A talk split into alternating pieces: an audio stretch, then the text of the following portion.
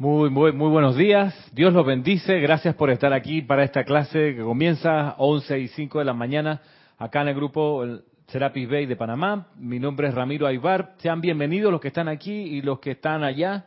Eh, saludando la visita de nuestra hermana Nora Poveda de Houston, que coincide su presencia acá con el taller de meditación. Eh, atención, son ganas desde Houston. Gana de aprender a meditar, dice Cristian. Exacto. Eh, así que no hay excusa, no, que yo vivo en Panamá, pero me da pereza ir para allá. Bueno, pregúntale por pereza a Nora Poveda, porque te va a decir pereza, yo no sé qué me estás hablando. La pereza no es conmigo. Eh, no, que está muy caro ir para allá, no sé qué me estás hablando, dice Nora. Caro, barato. En el querer está el poder. En el querer está el poder, así mismo. Y entonces el universo se abre cuando uno toma la decisión de hacer algo. Es así, es así. Entonces, bueno, gracias de nuevo por estar acá con nosotros. Gracias a ti también y al grupo. Gracias.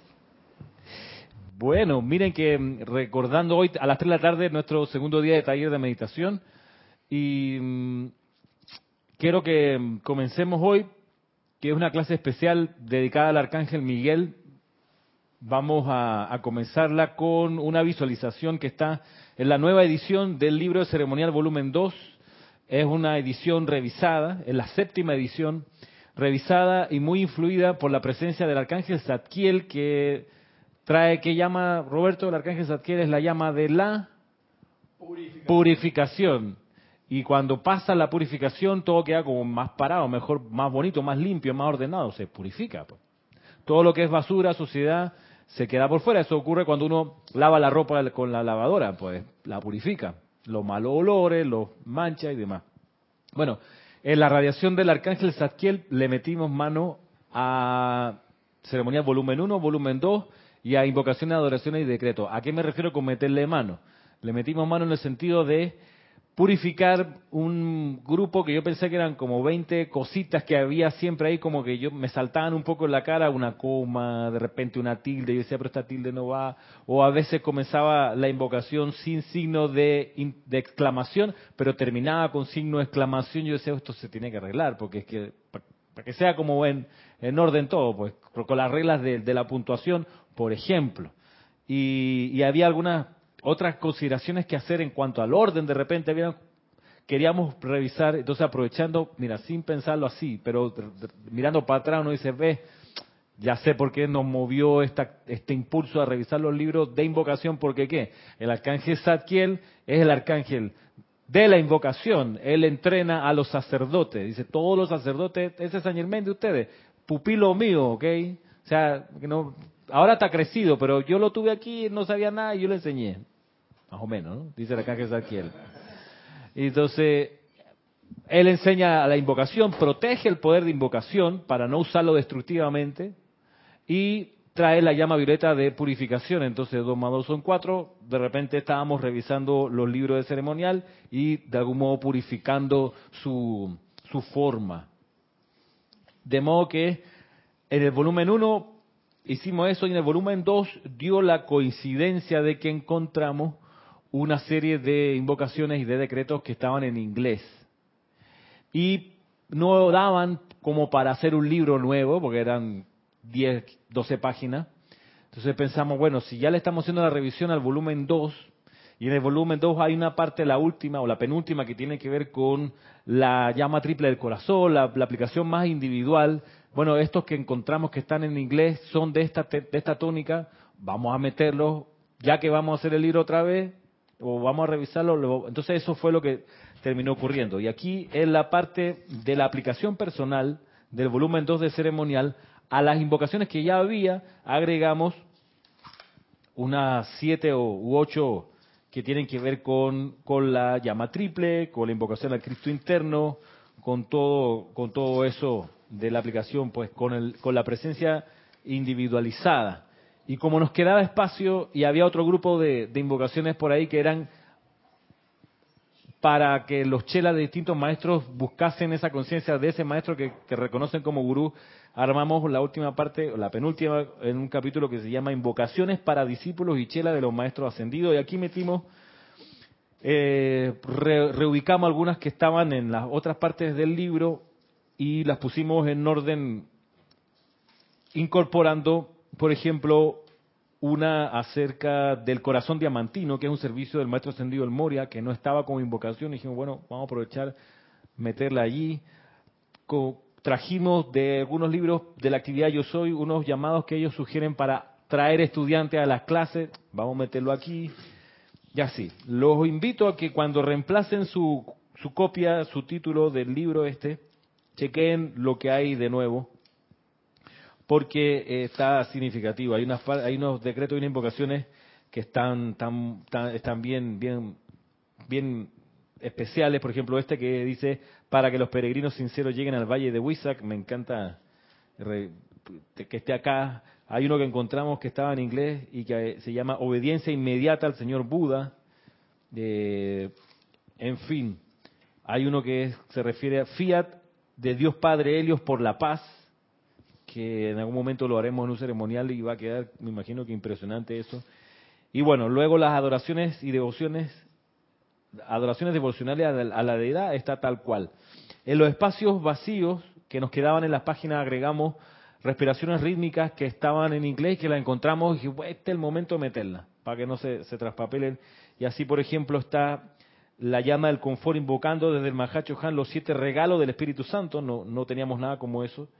También aquí aparece ahora la, respiración rítmica de, del Royal Teton, pero con la siguiente cualidad. Dice, yo estoy inhalando, absorbiendo, expandiendo, proyectando el sentimiento de Jesucristo de reverencia por la vida desde el Royal Teton. Que eso no teníamos, no estaba en el radar y que ya que está aquí lo iremos usando y lo irán usando los estudiantes en sus ceremoniales. Así también está este otro que dice de respiración rítmica, yo estoy invocando, inhalando, absorbiendo, expandiendo, proyectando la llama de la liberación del perdón, del perdón de amor desde Transilvania. Que esa también es una novedad porque no teníamos nada para magnetizar desde Transilvania, del retiro del amado San Germain allí.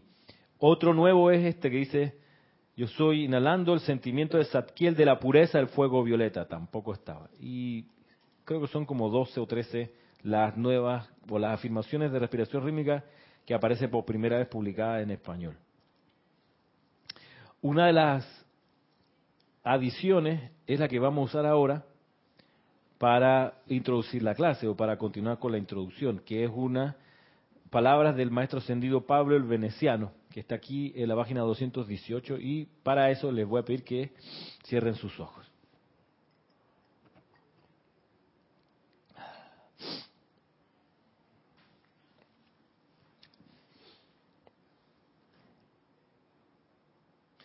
Acompáñeme por tan solo un momento,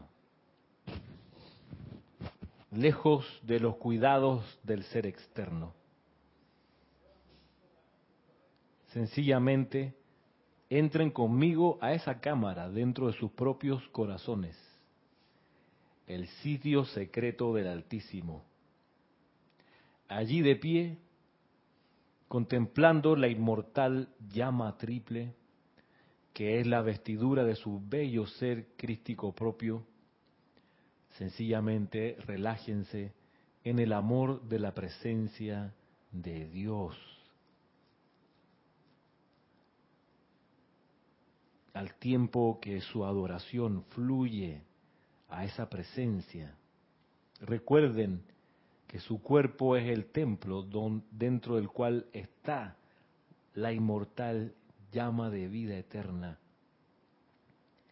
dentro de la cual, sentado sobre su trono dorado, está el diminuto ser crístico, hecho a imagen y semejanza de Dios eterno, a la espera de su adoración, de su amor, de su devoción, de las energías de sus mundos a través de los cuales él pueda crecer y expandirse hasta que la totalidad de su cuerpo sea llenada con esa presencia. Y el Maestro Crístico, irrumpiendo a través de la carne, se pare revelado como el patrón divino de la identidad individual de ustedes. Oh amada, inmortal llama triple de vida en mí, expándete a través de mí y haz tu trabajo cósmico. Amada inmortal llama triple de vida en mí surge. Ilumíname todo por la llama cósmica de amor cósmico y enséñame la verdad de Maestro ascendido concerniente a todo. Amada inmortal llama triple de vida en mí surge. Compele mi cuerpo, mi mente y mi mundo a un orden divino perfecto a través del amor divino hoy y siempre. La llama y sustenta va delante de mí y hace que mi camino sea fácil, instantáneo y perfecto. La llama y sustenta está a mi alrededor y me protege con la luz. La llama y sustenta está viva dentro de mí. Es un imán que atrae a mi ser mundo y poder gobernante todo lo que necesito para usarlo en el servicio de la luz. La llama insustenta está viva dentro de mí, no hay otro poder que pueda actuar. A través del poder de la llama insustenta que está vivo dentro de mí, yo soy uno con la conciencia, el pleno momentum del fuego sagrado y los sentimientos del gran sol central del sol físico y de cada maestro ascendido, ángel, deva, serafines y querubines en el universo. Oh amada santa llama crística dentro de mí, muéstrame el camino en todo momento. Yo soy la resurrección y la vida de mi santo ser crístico yo soy la resurrección y la vida de mi santo ser crístico. Yo soy la resurrección y la vida de mi santo ser crístico.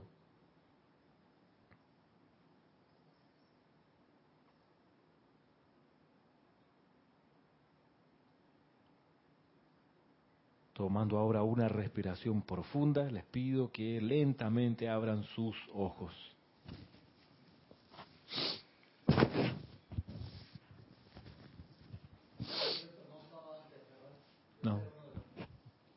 Exacto, tanto la, visualización como las afirmaciones están incorporadas por primera vez en español en, en nuestro libro de ceremonial. El volumen 2. Yo creo que sirve también como una buena experiencia de, estudio cada una de las afirmaciones y ni hablar de la misma visualización que, es bien especial. Hay algo que, el santo ser crítico trae y es serenidad cuando uno lo invoca, es serenidad. Cristian, te llama Maritza aquí. Ah, ya. El santo secrístico, una de las cosas que trae es serenidad, pues el balance. Y eso es fundamental para todo. O sea, uno puede perder cualquier cosa menos la serenidad. Tú puedes votar a la calle lo que se te ocurra, pero no la serenidad. Eso sí, no dárselo a nadie. Porque ese, ese, ese ese es tu centro, ese es tu poder, mantenerte sereno. Mira, tú hablando de eso y es la continuación de la clase. Ah, sí, la continuación de la clase Cristian. La continuación de la clase de Cristian. ¿Te acuerdas, Cristian? Me preguntaste del el cuerpo superior, ¿cuál era? lo mismo, el santo ser crístico. El, el otro ah, nombre. Cuerpo mental superior. Eh, santo ser crístico. Santo ser crístico. Y ahora tú dices que eh, nos va a ayudar para mantener la paz y la armonía. Sí, claro. El es lo que hablaba de la imper... ¿Cuál la palabra? Impa, ¿Impasividad? Impasibilidad. Impasibilidad. Impasivo, claro. Como lo Total armonía. Sí. Total paz. Lo que, lo sea que sea lo que sea que pase afuera, hay algo que tú no entregas, que es tu serenidad. Eso es la imperterritud. te pueden hacer todas las moriquetas que quieran, pero la serenidad no. Eso no se, no se, no se entrega. Como decía Omar Torrijo, lo demás se lava, ¿no?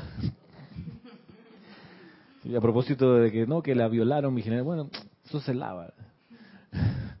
Pero la serenidad, la serenidad tú no, eso sí que no.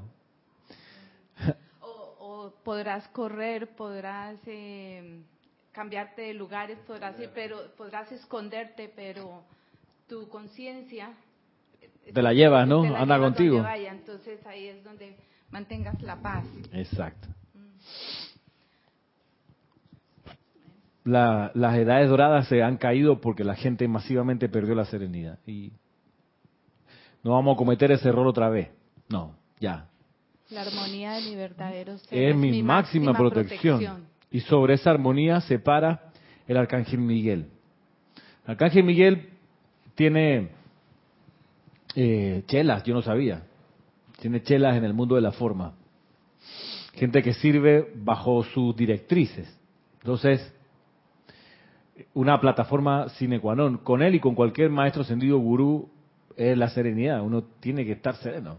más allá si uno se siente afín con el arcángel Miguel o con el amado Serapis Bey o con el Mahachohan, con cualquiera de los maestros ascendidos que busca tener chelas y que anda en pos de eso, con cualquiera de esos seres de luz, la serenidad es lo primero que chequean. Porque el andar de un chela no es necesariamente eh, autopista de país desarrollado. Eh, no, es otro, otro viaje.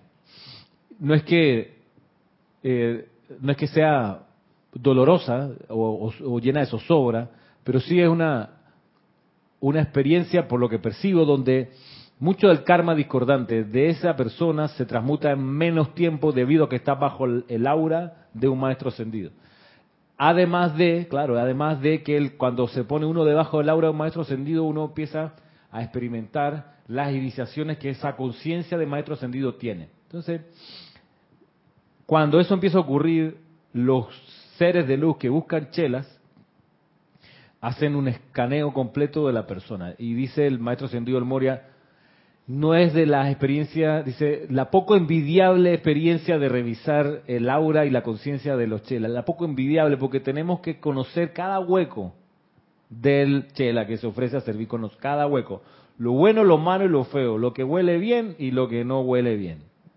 Su bueno momento y su malo, hay que conocerlo, dice, porque es que si no, este, a la hora de un servicio no, queremos ahí enterarnos de que resulta que la persona es buena para pegar mentiras, supongamos, o es buena para distraerse, o se pone nerviosa cuando ve una culebra, o resulta que tenía un resentimiento contra su abuela y nos enteramos ahora, no, eso no va a pasar, dice el maestro, no, no, no, no bajo mi ejida, dirá el gurú.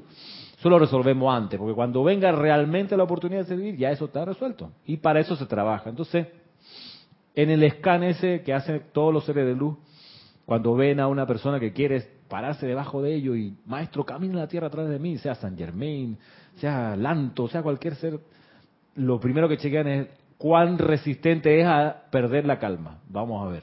Y después también trabajan sobre la rebelión, vamos a ayudarle a disolver la arrogancia y todos los defectos, que es la conciencia de carestía, del que no se puede, y hacen un trabajo integral, revisan los cuerpos internos para arriba y para abajo, como una madre, bien lo dice el Moria, que revisa la ropa del niño cuando después de la, de la escuela viene todo sucio y con los pantalones rotos porque jugó fútbol y no tuvo ninguna consideración por la ropa. En fin, lo revisan y lo remiendan. Para, y eso lo dice el Moria, que es como el más pecho, pelo en pecho de los maestros, es como más así eh, testosterónico. igual que el arcángel Miguel. Entonces, usted, yo soy el ángel fiero, dice él. Me conocen así, pero cuando tengo Michelle, a la gente de cerca, soy como una madre. Y, es apapachador. ¿El amado maestro ascendido del Moria? Claro, el Moria y el arcángel Miguel. Con el Moria es impresionante el, tamaño de la ternura que, que, él irradia. En serio que sí. Una ternura así de, de impresionante te lo digo que la experiencia que yo he tenido en la búsqueda de ese, de ese ser ha sido sorprendente. Yo pensé que iba a ser el, grito, pelado del general, porque él dirigió no sé cuántas cruzadas, el rey Arturo. Ah, tiene eso cuando uno lo ve de afuera, pero te acerca un poquito, honestamente, y dice, maestro, lo que sea, camina la tierra a través de mí y te ponen en plan y lo magnetiza y lo invoca, resulta que encuentras el hogar, que es lo que él trae, el hogar, el calor, la, acogida, eh, y él lo dice, mira que él dice en algún momento que él en sus encarnaciones él era muy de eso, de estar al mando de algún ejército y él era grito pelado, como todo el mundo se me forma y todo el mundo le tenía miedo porque ahí viene el, comandante. Y dice que no, no, después de un rato se dio cuenta que no iba a conseguir todos los resultados que quería en ese plan, entonces cambió de estrategia. En vez de tirar rayazos así, todo el mundo se me cuadra, dice, me empecé a ocupar de trabajar con la unidad y fue, entonces fue uno a uno entonces con su, con su gente. Y eso hizo la diferencia. Entonces él tiene ese momentum también del trato así eh, cerquita, de, percibir a la persona que tiene enfrente, al estudiante que se ofrece. Pero el arcángel Miguel, eh, que es el que quiero que pongamos nuestra atención hoy en él, haciendo pues un, pequeño alto del, estudio que estamos haciendo respecto del santo secrístico, quiero que miremos al arcángel Miguel porque aquí hay algunas cosas que me parecen, me parecen interesantes y valiosas no como conocimiento solamente, sino como también oportunidades de servir y de aplicar la instrucción. Esto voy a leer aquí del diario del Puente de la Libertad, Arcángel Miguel y Señora Fe. En la página 64 dice lo siguiente, una descripción del Templo de la Fe y la Protección en Banff, las Rocallosas Canadienses.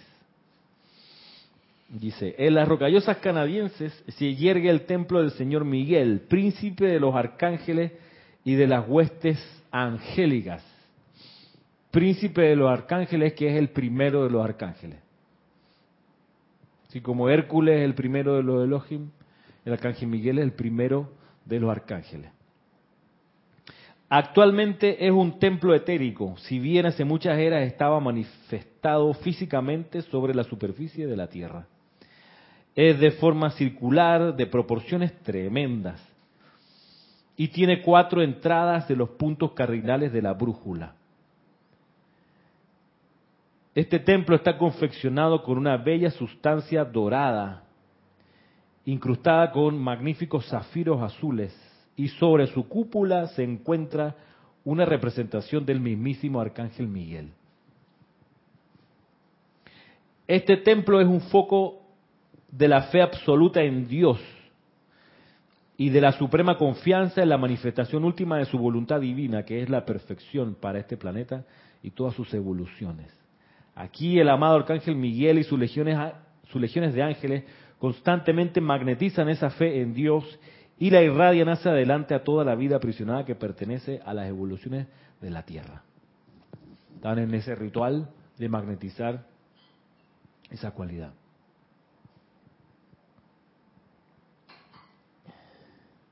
Desde este templo el Señor Miguel dirige legiones de sus ángeles protectores y defensores por toda la tierra a las almas de todos los que están en zozobra, ayudando a esas almas a reencender la perfecta fe en la bondad de su fuente divina, la cual una vez conocieron, ya que esta fe es en realidad parte integral de su propia inmortal llama triple de verdad eterna anclada justo dentro de sus corazones palpitantes.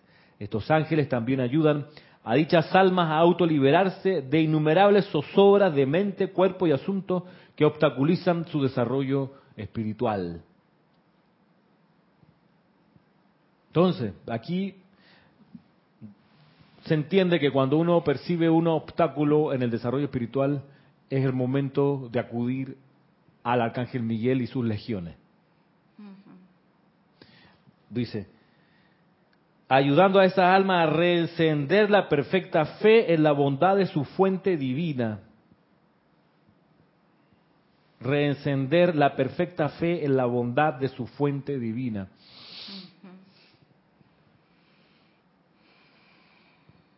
El amado Señor Miguel vino a la tierra por voluntad propia, cuando los santos inocentes vinieron a la tierra por primera vez. Eso de venir por voluntad propia es pensaba que es, si me permiten la comparación, ¿quién, si me permite la comparación, puede que sea un poco exagerada, pero, o puede que lo que voy a proponerles como medida no sea necesariamente exacta, pero ¿quién ama más a sus hijos?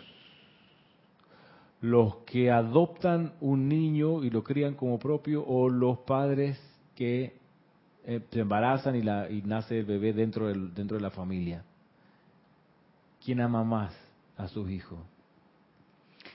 A ese hijo. ¿Quién está dispuesto a todo y más? ¿Qué dice Marisa? Eh, es la madre para mí es la madre porque es un hijo adoptado, en el caso.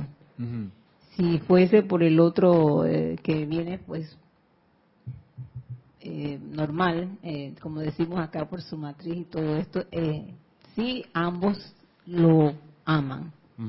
¿Qué dice Nora? Ambos. Ambos, las dos parejas. Sí. ¿Qué dice Yamil? decir si es hombre o no, sí, al micrófono, al micrófono. No, si es si es el padre que adopta o el padre natural. ¿Padre adoptivo o el padre natural?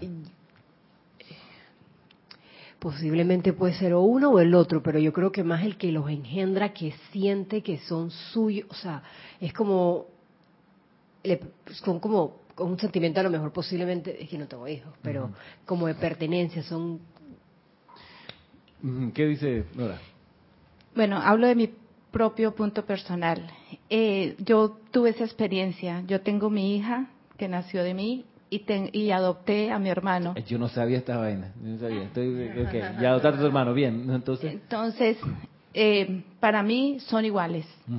Mi hermano lo adopté como hijo cuando mi mami falleció y dije, tomo a mi hermano como mi hijo. Y para ah. mí, los dos el mismo amor, el mismo cariño, como una madre. Bien. A ver, Cristian, dice que hay algo por ahí. Elizabeth Alcaíno desde Nueva York dice, Dios lo bendice hermanos. Igualmente, bendice. Yo diría que ambas, porque las dos están impulsadas por el mismo amor. No hay diferencia. No hay diferencia. Pero depende de la persona. Lo que, depende. Lo que yo aprendí en este año, que en, en mi colegio donde doy clase hay una niña que es adoptada y que sabe que tiene ya 16, 15 años adoptada. Entonces vino, le vino una crisis, como esa crisis de adoptados, existenciales, y que estaba ya muy triste porque se dio como que le cayó la teja de que los padres naturales de ella la entregaron en adopción. Entonces ella sentía que, claro, la habían abandonado, ¿no?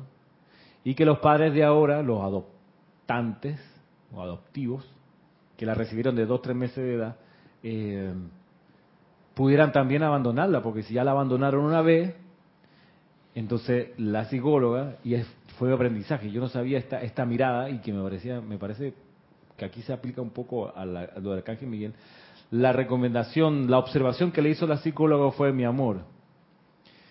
Si hay alguien que no te va a abandonar, es aquella persona que te fue a buscar y te adoptó, porque lo decidió conscientemente, totalmente, esa gente va a dejar todo y más, porque a diferencia de, a veces los embarazos que no son deseados y que la gente entrega en adopción a los niños, los padres que buscan adoptar han energizado esa idea por N cantidad de tiempo, dicen, este es un proyecto de vida y aquí, a diferencia del nacimiento no querido, el embarazo eh, pues no, no planificado. No es lo mismo que le dejen en una cesta o una canasta al niño en la puerta de la casa y por misericordia y que, ah, bueno, abrimos la puerta, no, no nos queda de otra que adoptarlo. Ahí no necesariamente fueron voluntariamente, con una decisión, sino que quizás por compasión, por humanidad, tenemos el dinero necesario, todo lo demás, nos lo pusieron en, la cesta, en una cesta, lo, lo encontramos, pero no es lo mismo a mi criterio, no fueron allá, no decidieron, ellos nunca tuvieron esa decisión de adoptar a alguien. Claro. Quizás ahí no sé si el parangón se aplica un poco, pero aquí estos padres de familia que adoptaron a esta bebé en su momento hicieron los trámites, golpearon las puertas, las averiguaciones, pasaron los exámenes, etcétera. Es una concepción más larga, más comprometida. Entonces, cuando el arcángel Miguel dice, bueno, por voluntad propia vine a la tierra, vino a la tierra cuando los santos inocentes vinieron por primera vez, ya, él sí va a estar hasta el final. él, es un padre adoptivo. Él va a estar, porque no son hijos de él, pero dice, bueno, necesitan un papá y yo quiero ser. Pero aquí yo alcanzo a, entender algo. La pregunta era si un padre, ¿a quién va a querer más de sus dos hijos? Para mí, veo la respuesta de los dos. Exacto. Pero la otra parte es el hijo. El hijo que empieza a, si es capaz de reconocer como padre al que no es su padre original. Entonces ahí es cuando entran los traumas de esa persona, del niño. Porque el padre lo acepta conscientemente, pero para el hijo, el que le dio la vida, que pues, debe tener alguna explicación, pues porque está dentro del ser, la conexión con el cordón umbilical y todo. Entonces, para el hijo sí es traumático no poder crecer con su propio padre y ahora no sé si tenga sentido o no, se me viene a la mente, de repente nosotros somos así, el amado Arcángel Miguel nos adopta como sus hijos y nos quiere y nos da toda su fe, su, protección, pero nosotros siempre estamos buscando al Padre. Claro. A nuestro gran ser, que es la, tu propia presencia. Tu propia presencia, Dios, yo soy. Somos conscientes del amor, la protección, la fe, mm. todo lo que Él nos está dando, pero siempre dentro de nuestro corazón estamos buscando al verdadero Padre. Y eso pasa con, con, los niños que son adoptados. quiere a su, como le pasa a la niña de tu escuela, quiere a sus padres adoptivos, está bien, pero siempre en su corazón está buscando su verdadero, el que le dio la vida. claro, que estos no son los papás de verdad. Pero si hay unos padres de verdad, son esos adoptados, adoptivos, que, que que están ahí al pie del cañón en sus buenas, en sus malas. Interesante, ¿no? E interesante el giro, dime. Sí, aquí tienes un par de comentarios. Migdalia Urriola decía, los que adoptan, Leticia López, padre natural. Después Migdalia agregó, pienso que cuando tú quieres tener hijos y no puedes, los deseas mucho y al, y al adoptar es un regocijo muy grande. Claro, eso, eso termina ocurriendo. Y eso, en algún momento, la persona adoptada vaya y lo pone en la balanza y dice, hey, me dejo de, pendejada, como que, como que estos me van a abandonar también, los que tengo ahora, si ellos mataron para que yo fuese el hijo de ellos, la hija de ella. Sí. Pero bueno, volviendo acá a la descripción de la venida del arcángel Miguel. El amado Señor Miguel vino a la tierra por voluntad propia, cuando los santos inocentes vinieron a la tierra por primera vez. En compañía de sus legiones vino primordialmente como un custodio para esos santos inocentes, de manera que sus santos seres crísticos pudieran expandirse, desarrollarse y madurar a través de ellos, permitiéndoles rápidamente y en perfecto balance realizar sus planes divinos individuales y colectivos durante un ciclo de 14.000 años de acuerdo con la ley divina. Vuelve y traba. Vienen estos santos inocentes al desarrollo del santo ser crístico, no de la personalidad. Otra vez la, cuestión que, que, que, no, que, asom, con la que amaneció este ciclo que hemos hecho del, del, santo ser crístico. Que la escuela esta, la que estamos, es para el santo ser crístico, no es para el ser externo, no es para la personalidad. No, uno no viene aquí a pulir su personalidad, uno viene a desarrollar su Cristo interno, a que pueda descargar el plan divino. Vuelve traba, aquí de nuevo aparece con, con la descripción del arcángel Miguel. Al final de este ciclo de 14.000 años se suponía que dichos inocentes regresaran a su propia presencia yo soy electrónica de la victoria de la ascensión, espiritualmente maduros y mucho más ricos debido a la maestría obtenida mediante la experiencia de sus vidas terrenales. Debido al servicio de este gran amigo amoroso y benefactor, los que primero vinieron a la tierra en gran pureza y perfección, regresaron a casa en el tiempo asignado para su logro victorioso. En aquel entonces, el mismísimo arcángel Miguel y sus legiones celestiales eran visibles a diario a la vista física de todos, y su asistencia tangible y práctica estaba siempre disponible para ayudar a cualquiera durante su vida en la tierra. Durante muchas, pero muchas eras, desde que los rezagados por primera vez trajeron la sombra de la discordia de la tierra, el Señor Miguel ha estado actuando como un padre espiritual y una madre espiritual para con la gente de la tierra, protegiéndolos de las múltiples tentaciones y escollos que surgían del uso destructivo de su libre albedrío dado por Dios siendo que gran parte de dicho servicio le es totalmente desconocido a las conciencias externas de las mismísimas corrientes de vida que tanto han sido protegidas y bendecidas.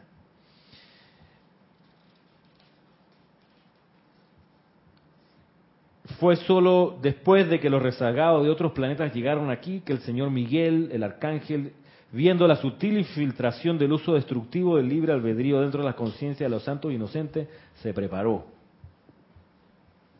Y preparó sus legiones para convertirse en defensores activos de la fe y confianza en Dios. La fe y la confianza en Dios son sentimientos. Son sentimientos. Y son de los primeros, si no el primer, de los primeros sentimientos que hay que cultivar. Fe y confianza en Dios.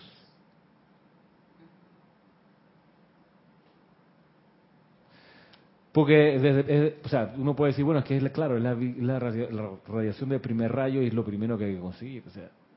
Pero es que si no hay fe y confianza en Dios, luego, ¿para qué vas a buscar entender la ley del segundo rayo si no confías en eso? No confías en eso. Entonces, ¿cómo, ¿por qué voy a amar a mi prójimo si, cómo que mi prójimo tiene a, Dios en su corazón? O sea, por, por, no creer y no tener confianza que Dios también habita en el corazón del otro, no, tengo tolerarlo sí, pero amarlo, o sea, como y luego al final lo del séptimo rayo, perdonarlo sí, pero devolverle la confianza, la confianza a él. Primigenio, originario, primero es la fe y la confianza en Dios. Tenerla, siempre uno cada vez más grande, en uno, en la llama. Porque dice, una cosa chévere es que esa fe y esa confianza en Dios, ustedes la tienen en su corazón. Lo que hago, dice el arcángel Miguel, es abanicarla. Como quien quiere hacer una fogata. Le, echo aliento para que prenda la llama. Eso es lo que hace el arcángel. Continuación de la clase de Cristian. Habló de la fe. Lo niego todo. Eh, no, es continuación. Ah, dice, eh, en, uno de los libros, el Maestro Ascendido dice que nosotros todos tenemos fe. Todos. Claro. La, cuestión es dónde vamos a poner esa fe. Entonces aquí está el, Arcángel Miguel. la fe, en Dios. En Dios. En Dios, en la supremacía de su poder, confianza en Él. Cristian.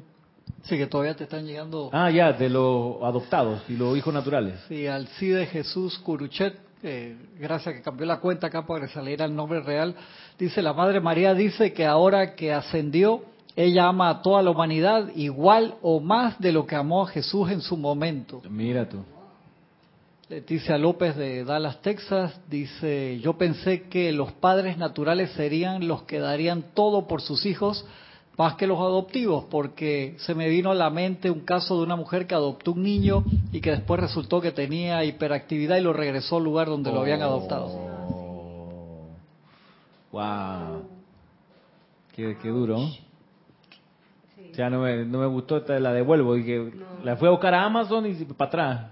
Ajá. Y que por FedEx. ¿Qué onda? Bueno, allá cada uno con su karma. Sí, e, es que hay de padres a padres, porque hay padres que, que, adoptan y aman mucho a sus hijos, está padres como este, esta, este ejemplo que regresa, igual hay padres que le dan vida a sus hijos y dan su vida por su hijo, y otros que los tienen y es como si nada. Entonces, Sí, claro, que lo tienen ahí. Depende el padre o la madre. Y de repente lo miran, ¿y tú quién eres? Soy tu hijo, loco. ¿Cuándo creciste? Tengo 15 años, nunca me viste. Qué rápido pasa el tiempo. Sí. Darth Vader con Luke, dice Cristian, ¿cómo así? I am your father. Ah, exacto. Después se reconciliaron, sí. Hubo un cruce de espada previo, sí, el abandono, ¿no? Así hay tantas historias. Y, lidio a diario con niños adolescentes abandonados, con sus padres que no los ven, no los cuidan. No... Vive con su padre o su madre, pero es como si no existieran sí, claro. ellos para sus padres. Entonces tú ves que esos niños son tristes o son agresivos. Sí, eh, porque tienen, tienen tan resentidos, porque, porque en su vida algo pasa con la ecuación y, familiar. y, en la niñez, eh, a los niños son esponjitas, todo lo absorben y eso hace, eh, le afecta para, nos afecta porque todos fuimos niños también. Todo eso se, después se refleja cuando en la adultez. Ah, bueno, pues, claro, así mismo. Y trayendo a colación, eh, ya que hemos traído a colación este tema de la familia, de los adoptados y los, naturales, esto, ¿cómo quedamos con aquello de que en los planos internos cada quien escogió a su padre. todo esto? O sea, porque es una experiencia a través de la cual ese niño, yo, o sea, yo voy allá abajo y yo estoy anuente que mis padres me van a abandonar. Claro. Porque ese es el plan divino que tiene. Porque yo sé que yo tengo que a través de esa experiencia algo aprender. Tengo que aprender algo del amor, porque Claro. el amor es, Es la, es la es- lección- es- es la lección primordial. Exacto. Algo del amor tengo que aprender ahí, a raíz de ese abandono, de esa tristeza que yo tengo que atravesar a través de ese proceso. Algo, algo ahí que, que quizás nosotros no vemos, sino Claro. humanamente, con esos ojos humanos, carnales que no ven más allá. Y, y bueno, Claro, esto- porque mira, todo es un aprendizaje, ¿no? Tú- uno escoge a los padres cuando an- antes de encarnar se reúne uno, el santo secrístico propio, con el Cristo de, esos futuros padres y usualmente el maestro sentido Kuzumi, se reúnen y, de- y deciden los lineamientos macro de la encarnación. Se pacta allí, se revisa el cuerpo causal, se revisa el karma de cada uno y dice, bueno, ¿con cuál de esta pareja de padres que están levantando la mano, que quieren tener familia? Bueno, vamos a ver y se juntan y es- por ahí es donde uno encarna. Entonces, eso es una cosa. La otra cosa es que bien, venga el arcángel Miguel y dice, yo te adopto, hermano.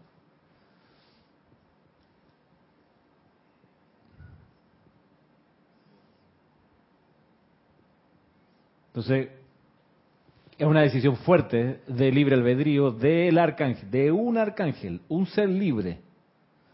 Ser- a, los, a los arcángeles se les dice los hijos del sol. Esos son los hijos del sol, los arcángeles. Y dicen, vamos de adoptantes a esa evolución que están haciendo. Me surge una pregunta. Ujú. Discúlpame si es. Bueno, ¿y y por qué? Una pregunta. De pronto, Cerquitita. Sí. una, una pregunta. Eh, no sé si esté fuera de onda, pero se me viene hacia la mente. ¿Y por qué, y por qué él viene a adoptarnos? ¿A, a- a- a quién adoptan? ¿Al que no tiene padre? Es, es una pregunta que me surge. Ajá. ¿Por qué él viene a adoptarnos? Entonces, ¿dónde está nuestro padre? ¿ah? ¿No será porque nos sentimos abandonados? Pero, ¿de quién? Pero mira, mira, mira. Sí, sí. Está, está bien, está- buena pregunta. Es que se me vino esa pregunta. Buena no sé. pregunta, buena pregunta. Gracias por la pregunta. Mira, uno entra a la encarnación, uno entra a esta escuela y lo que hace naturalmente es mirar hacia afuera, ¿no? Mirar hacia afuera. Y lo que él hace es flamear su amor para que uno vuelva a mirar hacia adentro y se dé cuenta que adentro está el Padre. Él viene todo espectacular, dice luminoso, con su cuerpo de luz y sus legiones, y te hace así, y te dice, te amo, mira para adentro. Entonces, uno no le queda más que con ese impulso, wow, ver otra vez y darse cuenta que la llama de la fe, uno la tiene aquí. Pues, Viste que lo decía un poquito al principio. ¿no? Entonces, lo que hace es que te, te, te, te da, te da un- un- como una gasolina adicional para uno tener fe en Dios adentro. El, el maya, la ilusión, hace así también. Te amo, mira para acá, te lo vendo. Y entonces uno va para allá y pone su atención y va para allá y vota por fulano y compra tal cosa y porque también mirando hacia afuera uno se deja enamorar por las maniobras y maromas de, de la efluvia. Ok. Pero, pero Arcángel Miguel hace eso también, pero su impulso es para que uno mire para adentro. Entonces, si esa es la respuesta, entonces, se me ocurre, no, sé, eh, eh, no es que el Padre nos abandonó, fue que No, claro. nosotros abandonamos al Padre, nos fuimos. Digamos, Nos pusimos la, pusimos la atención afuera. Sí, nos alejamos del Padre. Y viene el amado el, Arcángel Miguel y nos ayuda a que regresemos. Claro. Y temporalmente nos adopta como su Padre para que Exacto, regresemos. Exacto, y nos envuelve en, esa, en ese cuerpo de protección que él trae. Si no él personalmente, alguien de sus legiones, los ángeles de Eva que sirven con él, los serafines, los querubines. Entonces, es que es parte de la escuela, porque es necesario que miremos afuera, porque estamos en la escuela, necesitamos mirar afuera para lograr ser maestros sobre lo que hay afuera. Pero lo vamos a lograr esa maestría de lo, respecto de lo que hay afuera si dejamos que el Dios adentro sea el que dirija lo que nos ocurre usualmente es que ponemos la atención afuera, necesitamos ponerla afuera, necesitamos maniobrar, navegar en esta encarnación, mirando afuera, y se nos olvida que hay que llamar adentro para que el capitán sea el que dirija, se nos olvida. Entonces ahí está lo del arcángel Miguel que te ayuda a volver la atención adentro. Los que son insoportables en eso son los miembros de la hermandad de Luxor. Son insoportables e implacables. Insufribles. Por eso hay poca gente que se mete con Serapis y con la hermandad de Luxor. Porque, porque, porque es tenaz. Porque dicen, la única manera, nuestro objetivo, dice la hermandad de Luxor, nuestro objetivo es que la persona logre su ascensión en esta encarnación, no más trámite, en esta. Pero para que logre la, ascensión en esta, todas las situaciones que le vamos a proveer, todas, lo van a impulsar a buscar hacia adentro. Todas. Y dice, sea el latigazo de dolor, una situación económica, un, todo, todo, todo lo vamos a armar para que él mire para adentro. Ni siquiera nos invoca a nosotros. O sea, nosotros en su vida no somos importantes como gente al cual, a la cual esa persona nos va a llamar. No, no, no, no, no nos llama a nosotros, no nos pide ayuda. Nosotros te vamos a dar la ayuda, ¿cuál? De proveerte todas, de 24 horas al día, 7 días a la semana, para que mires para adentro y busques adentro la provisión, la salud, todo. La gracia es que te somete a esa experiencia, a ese aprendizaje, ese acelerador, sales de ahí un ninja, hermano. Te tiran lo que sea, tú eres hombre rana, salta en paracaídas, académico universitario, trabaja en una central nuclear, enseña cívica de primer grado, sea lo que diriges un banco, maneja los barcos del canal, tú lo que sea, sales porque ya eres maestro de todas las situaciones, esa es la gracia con, con la hermandad de Luxor. Y, pero para lograr ese nivel de excelencia, tienen que ser determinante la disciplina. ¿Cuál? Que mires para adentro y me disuelve la rebelión comenzando el día de antes de ayer. Y si no la resolviste, te ayudamos a resolverla. Ah, yo no soy rebelde. No, espérate. Van para allá las la estrategias para que veas cuán rebelde eres. No, pues que eso yo me lo merezco. ¡Oh, me lo merezco!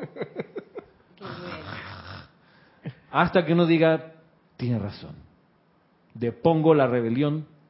Es verdad, magna presencia yo soy, hágase tu voluntad, no la mía. Exijo me muestre cuál es mi razón de ser aquí y hazla a mi alrededor. Y ahí nos vamos. Ah, con eso que has hablado me da como la impresión de que por lo menos yo creo que esa gente tiene mi currículum ahí archivado. Algo, pensando lo mismo. algo, yo por lo menos presenté el currículum ahí. Yo no sé, por algún lado lo deben tener, pero eh, dentro de las instalaciones ahí está algunos pa- un papeleo mío. Te desarrollan, una cosa que yo he experimentado es que te desarrollan un hábito que es el impulso a llamar a la presencia.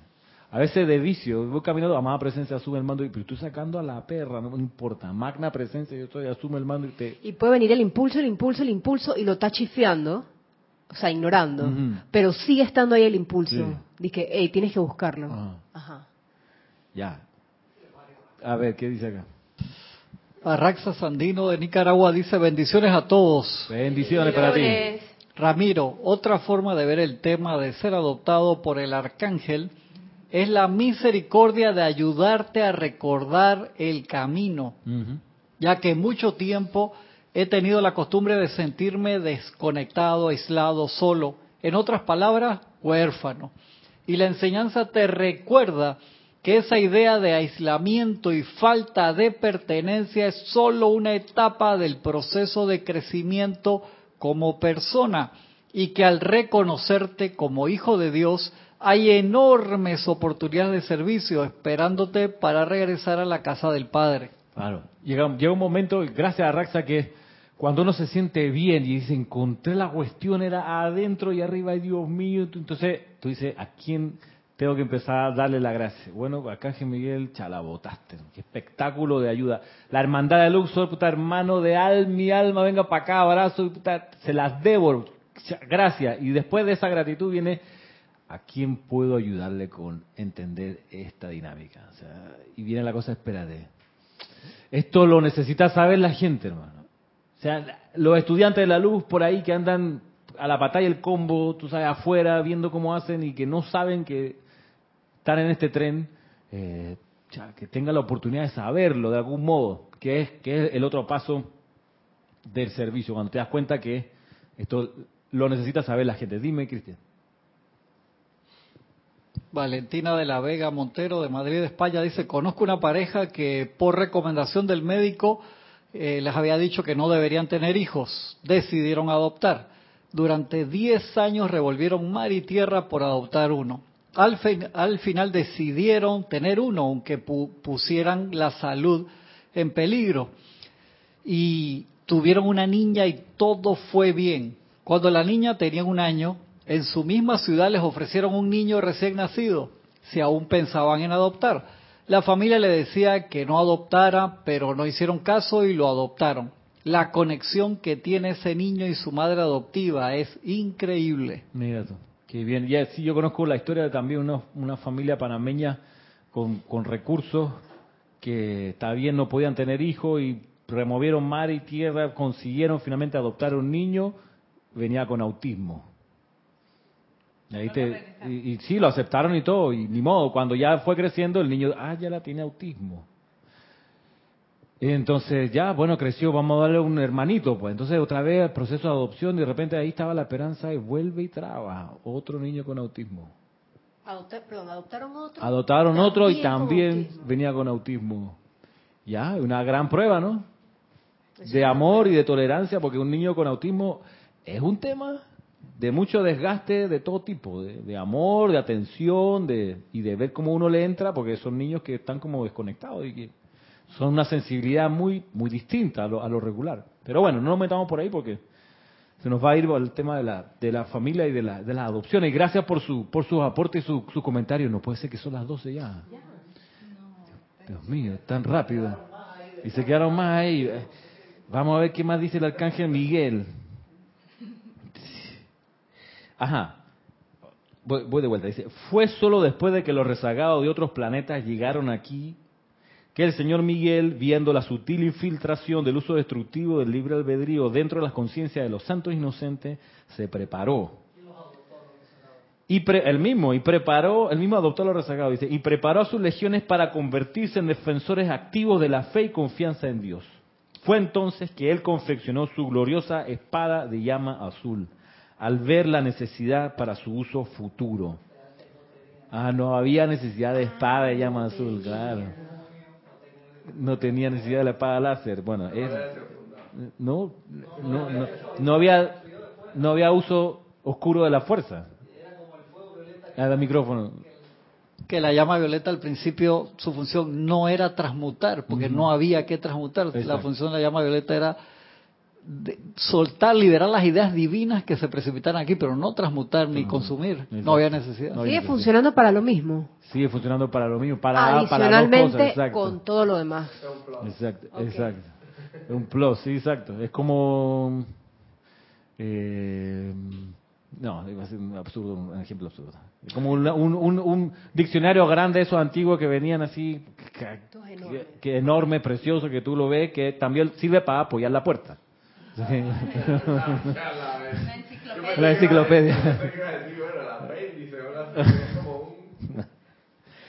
Bueno, aparece... Los apéndices de los libros sí adicionan. Mira, entonces dice aquí que cuando vinieron los rezagados fue entonces que el arcángel Miguel, viendo la situación que se acercaba, confeccionó su gloriosa espada de llama azul y ha esgrimido dicha espada casi constantemente desde entonces para cortar las causas y núcleos de todo uso destructivo del libre albedrío, el cual literalmente ha abarrotado la tierra y su atmósfera con forma discordante de pensamiento y sentimiento, retrasando su evolución espiritual durante incontables centurias, así como también enredando las almas de los hombres en depravación, limitaciones y sufrimiento de toda índole. O sea, no, no tenía la dimensión del, de la descarga de los rezagados, así, que abarrotaron todo. Entonces se me ocurre, es como cuando adoptas un niño enfermo. y te abruma por todo lo que le pasa, o sea... Sí, con un niño con autismo, los rezagados Bueno, pues, miles de, de tipos así. Es como, sí. O sea, no había cárceles, así que andaban por ahí los tipos, todo el tiempo haciendo alguna travesura de mayor o menor calibre y fueron contaminados. Yo no, en serio que yo no había visto el nivel este de contaminación. Entonces, por eso dice que ha usado la espada de llama azul, la ha esgrimido casi constantemente. Casi constantemente, no, no lo saco. No, alcanza, no da tiempo para sacarle filo. Dije. Come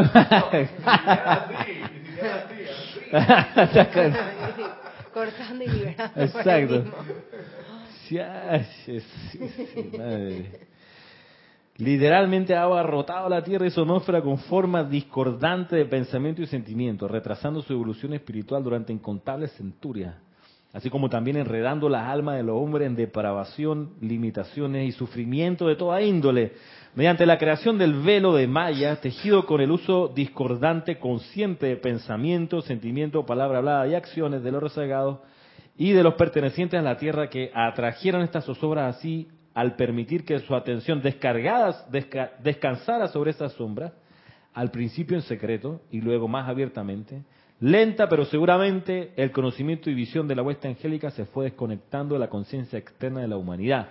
El glorioso templo de la fe en Dios desapareció entonces de la superficie física de la tierra y la presencia del Señor Miguel y los ángeles fue olvidada por la humanidad, excepto por los pocos que en todas las eras han permanecido fieles al orden del santo vivir y que han aceptado los invisibles, si bien palpables, benefactores.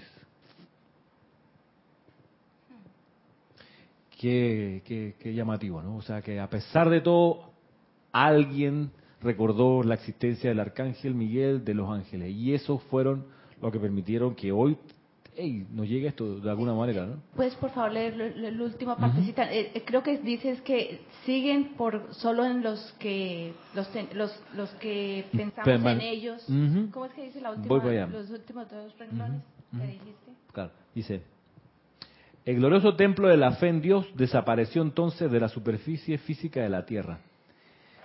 Y la presencia del Señor Miguel y los ángeles fue olvidada por la humanidad, excepto por los pocos que en todas las eras han permanecido fieles a la orden del santo vivir y que han aceptado los invisibles, si bien palpables, benefactores.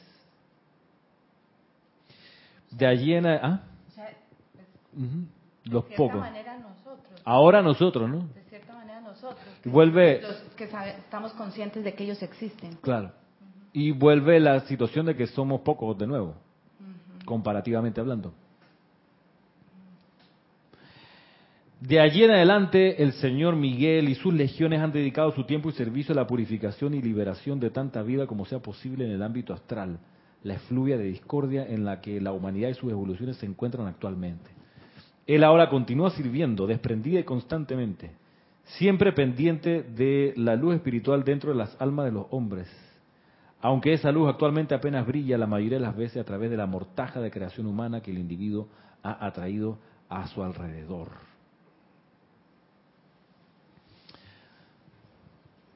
Vamos a dejarlo hasta aquí por hoy, porque ya estamos, ya es la hora para terminar. Este es un, un inicio al, a lo que quiero que sea un, un conocimiento un poco más profundo del Arcángel Miguel y su servicio.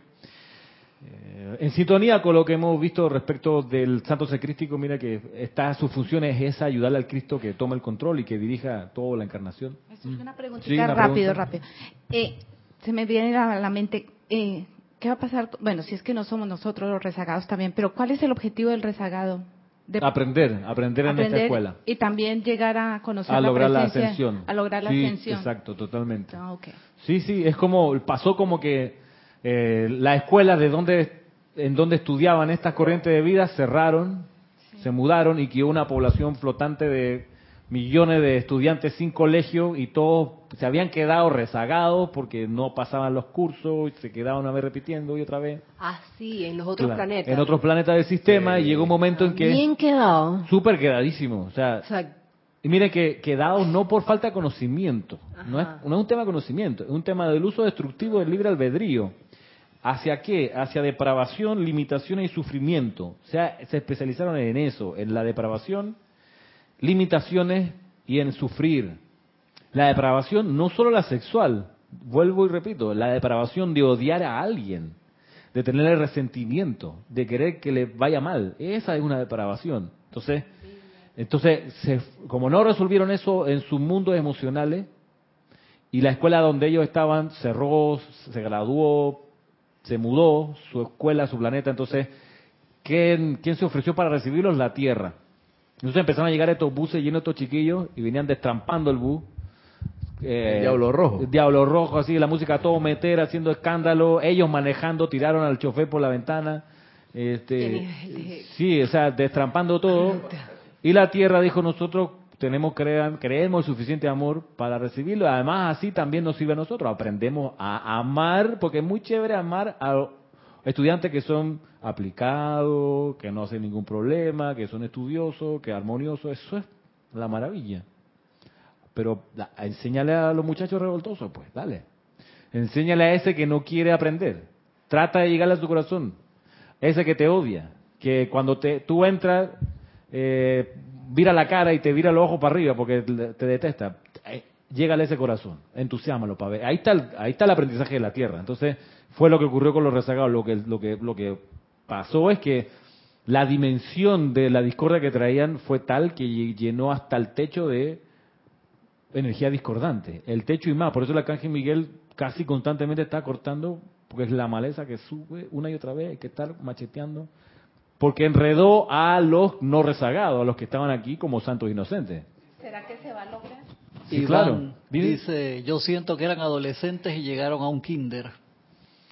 Parecía, ¿no? Y los profes de ese kinder decían, tráiganlos, y aquí se les va, se van a contagiar y van a cambiar, y me imagino que muchos rezagados lograron hacer el cambio de actitud y ya, y avanzaron. Pero otros, muchos no rezagados, se sumaron al despelote porque es bien chévere el recreo. O sea, las clases que pereza, pero el recreo, esto es ah, a jugar fútbol todo el día, si fuera por eso. Ah, no, las clases, el timbre, ah, las tareas. Entonces, esa es la cuestión.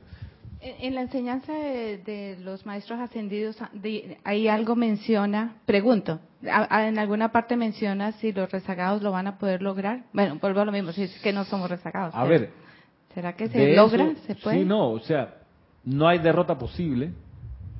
Primero. Segundo, que la Tierra está ahora en el proceso de acelerar su vibración y su velocidad. De hecho, físicamente está ocurriendo, la Tierra está girando más rápido. Que los científicos lo- el año pasado decían, por una- un tema con los terremotos. Ajá. Pop, el eje empezó, de hecho se está moviendo y, el- y la inclinación de 23 grados, 27 minutos creo que es, se corrigió un poco hacia 27, 23 grados y menos minutos. ¿eh? Y eso hace que el giro eh, sobre su eje eh, agarra más velocidad. Entonces la Tierra está en ese proceso. Y por supuesto que es parte del proceso es el cambio de climas, la redistribución de la superficie emergida, eso va a ocurrir, tiene que ocurrir. Y eso lo, lo- lo dijeron en los años 50 los maestros varias veces, Mahacho diciendo, ustedes no saben el confort que va a necesitar el mundo elemental de aquí un tiempito. Por eso más vale que empiecen a invocar el confort, porque se va a realmente necesitar por lo que va, lo que tiene que, que acomodarse. Bien, y para muchos de los 10 millones, 10 mil millones de corrientes de vida de esta escuela, para muchos esta es la última encarnación, o sea, es el último día de clase. Entonces, ¿qué pasa con el que a, a pesar de toda la purificación y de todas las herramientas actuales no logra graduarse? Está la opción de un planeta que, que surge de las dispensaciones del Puente de la Libertad, que es Hercóbulus y Polaroid. Hercóbulus y Polaroid. Son dos. Y Excelsior. el Arcóbulo a Excelsior, claro. O sea, son dos, dos El- planetas, Claro, no el. Polaroid para el reino elemental. Porque Y- nos los van a separar. Ah, Nos los van a separar. sí, hay, hay elementales tan contaminados y tan perturbados que no logran, pareciera, en esta vuelta purificar- purificarse y armonizarse con su reino, entonces se les va a llevar, o sea, ya se le está llevando a ese otro lugar donde en armonía pueden desarrollarse. Y lo otro es Ex- Ex- Excelsior, se llamaba Hercó- Hercóbulo, y dice Cristian que el Moria le cambia a Excelsior el nombre, eh, donde están yendo las corrientes de vida que estaban encarnando aquí, que no lograron resolver su plan divino y avanzar, entonces van para allá, algunas dice que hay una descripción de eso y todo, que, que- que- que son, ya están mandando gente para allá, se parece, ¿saben que a la película que vimos, ¿cómo se llama? Super Size, eh, no, Downsize Me, exacto, Cuan- son chiquititos. Cuando dices que ya los están mandando, porque ¿de dónde dices eso? O sea, lo dicen El maestro del ¿O Moria, lo dice? boletines ¿Ya- ya están privados, mandando? sí, boletines privados volumen 5 por ahí. Oh, no sabía. Pero no puedes andar de planeta en planeta, o sea, tienes que En un evolucionar momento. ya. Es que la opción es la- lo, que ya- lo que los maestros llaman la segunda muerte, que es cuando la llama triple es absorbida de vuelta a Helios y Vesta o al sol del que viene. Entonces, claro, eso se Ay, descontinuó. perdón, perdón, no entendí. ¿Qué pasa? Claro. A ver, de O nuevo. sea, la opción que había Ajá. era lo que los maestros le llamaban la segunda muerte. La segunda muerte es recoger la llama triple al sol de donde vino. Te la quitan. No, se, se absorbe otra vez. Nunca, nunca fue tuya, ¿no? Eh, Tú eres la- una proyección del sol. Ok. O sea, vuelve. o sea, sí lograr la ascensión, no logras la maestría. ¿Sabe qué? ¿Y qué Este es el último. ¿Y qué pasa, con, y qué pasa Entonces, conmigo? había, había, había dispensaciones parciales donde a corrientes de vidas se le daba la dispensación de que no iban a experimentar, lo que pasa, no iban a exper- experimentar la segunda muerte, como todo el pueblo irlandés. Irlanda, todo el pueblo irlandés, por la, con, con una dispensación que consiguió San Patricio, con Victory, ellos se liberaron de la segunda muerte. En eso, bueno, pero se liberaron de esa, o sea, San Patricio con su invocación y su amor y su llamado logró que de toda la raza, la irlandesa no iba a experimentar la segunda muerte. O sea, para él era una victoria. Y, eh, exacto, la- el, la- es como borrarte segunda- todo. En la segunda muerte es todo, o sea, mi cuerpo causal, todo, ya sabe que vamos otra vez. Estoy asustada. No, pero espérate. Entonces se eliminó en los años 50 por el- una dispensación que pedía y pedía y pedía y pedía el maestro señor Kusumi. Y él logra por el servicio del grupo de Filadelfia, la transmisión de la llama, lo- la difusión de la enseñanza y la gente que estaba invocando consiguió que la segunda muerte no fuese una opción en esta escuela. O sea, no va a haber para todos los que estamos aquí esa, esa alternativa. Entonces, ¿qué sí lo que hay como alternativa? Y para Excelsior, que es una escuela más chiquita, con gente pues más o menos ahí. Pero una pregunta, pero ¿cuál, cuál sería, eh, cuál es el problema de que fuéramos recogidos? No es problema. Como la segunda muerte. Sí. Lo que pasa Pre- que pregunto. no sé si es problema, pero pero Yo- pierdes tu identidad Sí. como chispa, porque Yo- todo el tiempo que se invirtió en Eso. ti, el amor, las dispensaciones, las oportunidades.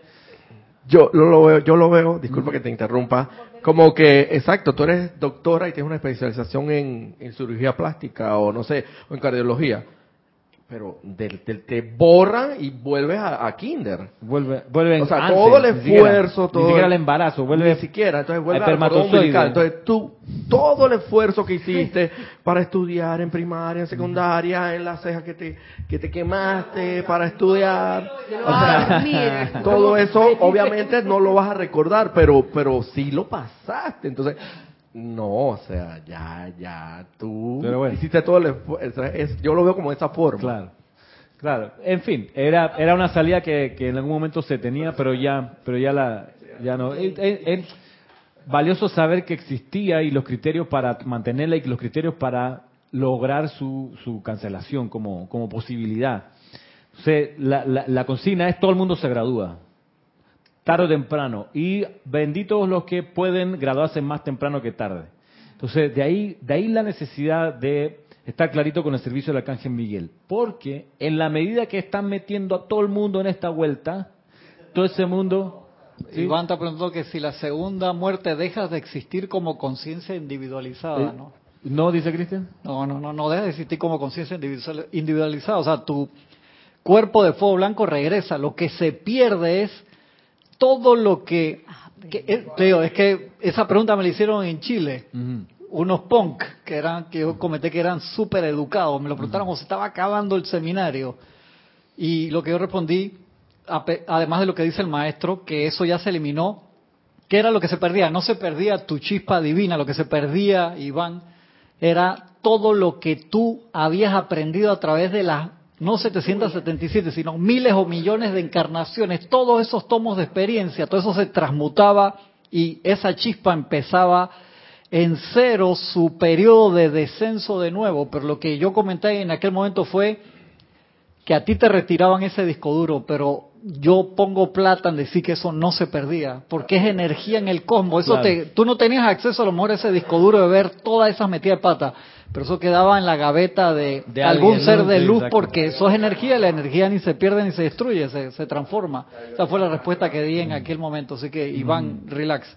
O sea, acá están llegando ahí. Ok, está preocupada. Dale, dale, el último, pues. Dice Angélica, Ramiro, bendiciones. Una pregunta. ¿Qué Angélica? En la Angélica de Chillán, Chile. Ajá.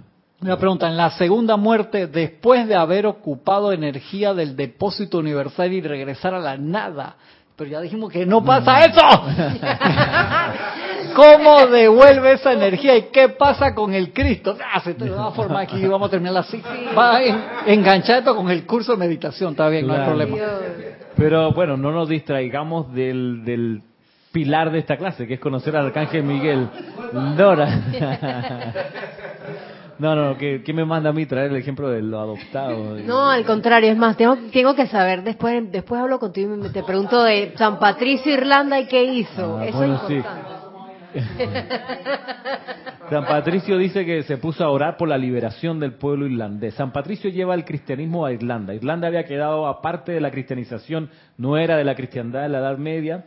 La- la la- el muro de Adriano, que era la frontera norte del, del Imperio Romano, llegó hasta Inglaterra y no cruzaron hasta Irlanda, no llegó el cristianismo allá. Y allá en Irlanda prosperó una civilización de irlandeses que venían con herencia de la Atlántida. Esa gente es celta, viene, tiene, tiene, tiene resabios de allá. Entonces, San Patricio con el tiempo, con el espíritu este de, de misionero, llega y cruza y los conoce y logra meter el cristianismo allí.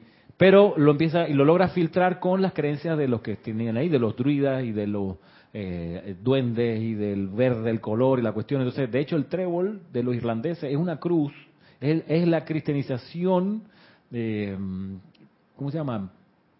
Eh, la mezcla de estas dos culturas.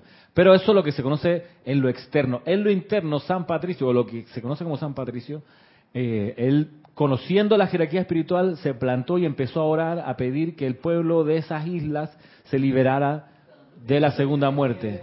¿En qué año? ¿En, en qué año? pero el ¿Qué año pasó? ¿En qué año pasó? ¿Cómo- no? cómo? Mientras, mientras estuvo San Patricio por ahí, eso fue el siglo XIII, más o menos, si no mal lo recuerdo. Mil- En 1200, quizás antes. Mira, Es que tú, yo sé que tienes que terminar la 27 clase, de marzo yo es el día que se celebra el día de San. Patricio. 27, 15, es marzo. llama Patrick, que se lo pusieron Por San Patricio. Mira que en el Puente de la Libertad se reconocía a San Se Patricio. Claro, sin quizás saber que la gracia de San Patricio no fue que cristianizó, no solo eso, que llevó el cristianismo en la enseñanza de Jesús, sino que logró para esa raza la dispensación de que ellos no iban a pasar por la segunda muerte, Pero solo para ellos. solo para ellos, porque solo él, solo él estaba claro y solo él pidió eso para ellos. Entonces está bien, jodió tanto, hizo tantos méritos, Se la dieron, pero igual no, igual no le, tampoco, igual le dieron la dispensación a todos, porque luego ahora en los años 50. lo lo, lo, lo- ahora, para todos. para todos en los años 50 y el que impulsó eso fue el maestro señor Kusumi, Ok. que es un gigante en, en la jerarquía. El maestro señor Kusumi se le mira a menos, pero es uno de los portentos de la, de la jerarquía espiritual. De la, de la gran hermandad blanca. Kusumi es uno de los, hey, de los generales así con más condecoraciones y sí. Entonces eso. El arcángel Miguel, concentrémonos en el arcángel Miguel, la espada. Cuatro personas se pidieron una clase. Sí, por Dios. Sí, sí, sí, sí, sí, sí. Y yo no sé más que esto, tendré que investigar. Y gracias por, por, la, por la idea. Voy, revisaré qué hay en, en los libros sobre esto. ¿Quién me manda? Bueno, entonces quedamos hasta aquí. Será hasta el próximo. El pueblo unido. Unido. Jamás será vencido. Y el pueblo armado. Jamás, jamás será aplastado. Si no me piquen, porque me. Tenía que salirse los chilenos. Bueno, será hasta pronto. Muchas gracias.